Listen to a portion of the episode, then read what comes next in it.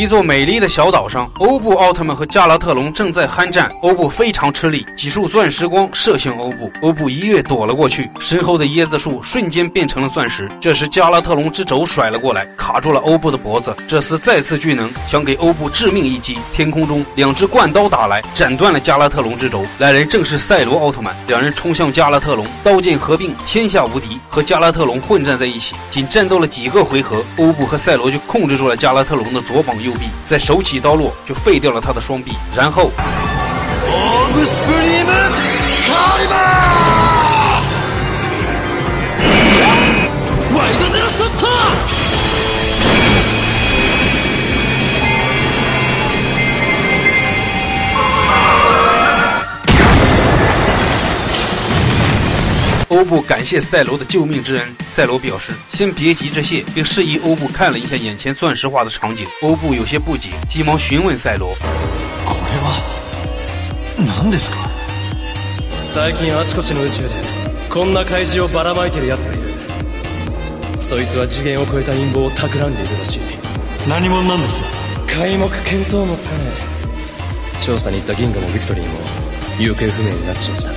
地球上，一个小姑娘走进了 SSP，这是一个研究迷之现象的机构。小姑娘捡了一块像手机状的物体，里面的人委托她交到这里。松虎接过一看，这是艾克斯奥特曼的终端器。艾克斯告诉他们，现在地球正处于危险之中，并委托他们寻找一个叫凯的人。三人迅速上街张贴寻人启事。野梦的舅舅色川是一个保安，他过来阻止三人乱贴东西。而在远处，正有几人盯着寻人启事，一动不动，画面极其的诡异。突然，一个人跑过来抢夺终端，被色川抱住，摔了出去。那人居然被摔成了蚂蚁头。剩余的三人脑瓜子也是一阵晃动，变成了魑魅魍魉，把四人吓了一跳。在四川的大喊下，大家迅速逃跑。这时，一个帅气的小哥弹着可可有理出现了。来人正是他们要寻找的凯。凯冲到四个虫子头中间，几个回合就把他们打跑。回到 SSP，艾克斯告诉凯，他和大地在月球执行任务，不料遭人暗算，掉进了虫洞。由于空间扭曲，艾克斯和大地的融合被强制分开，大地也被人掳走。他躲在艾克斯终端才逃过过一劫。正当凯疑惑之时，善太发现一个奇怪的现象：城市的郊区突然有一座别野从天而降。对，就是别野。艾克斯告诉众人，他感觉到大地就在那里。凯一人来到别野，给他开门的是加古拉，他对凯有着特殊的感情。加古拉把凯引导上楼梯，然后就消失了。这时凯发现时间开始倒流，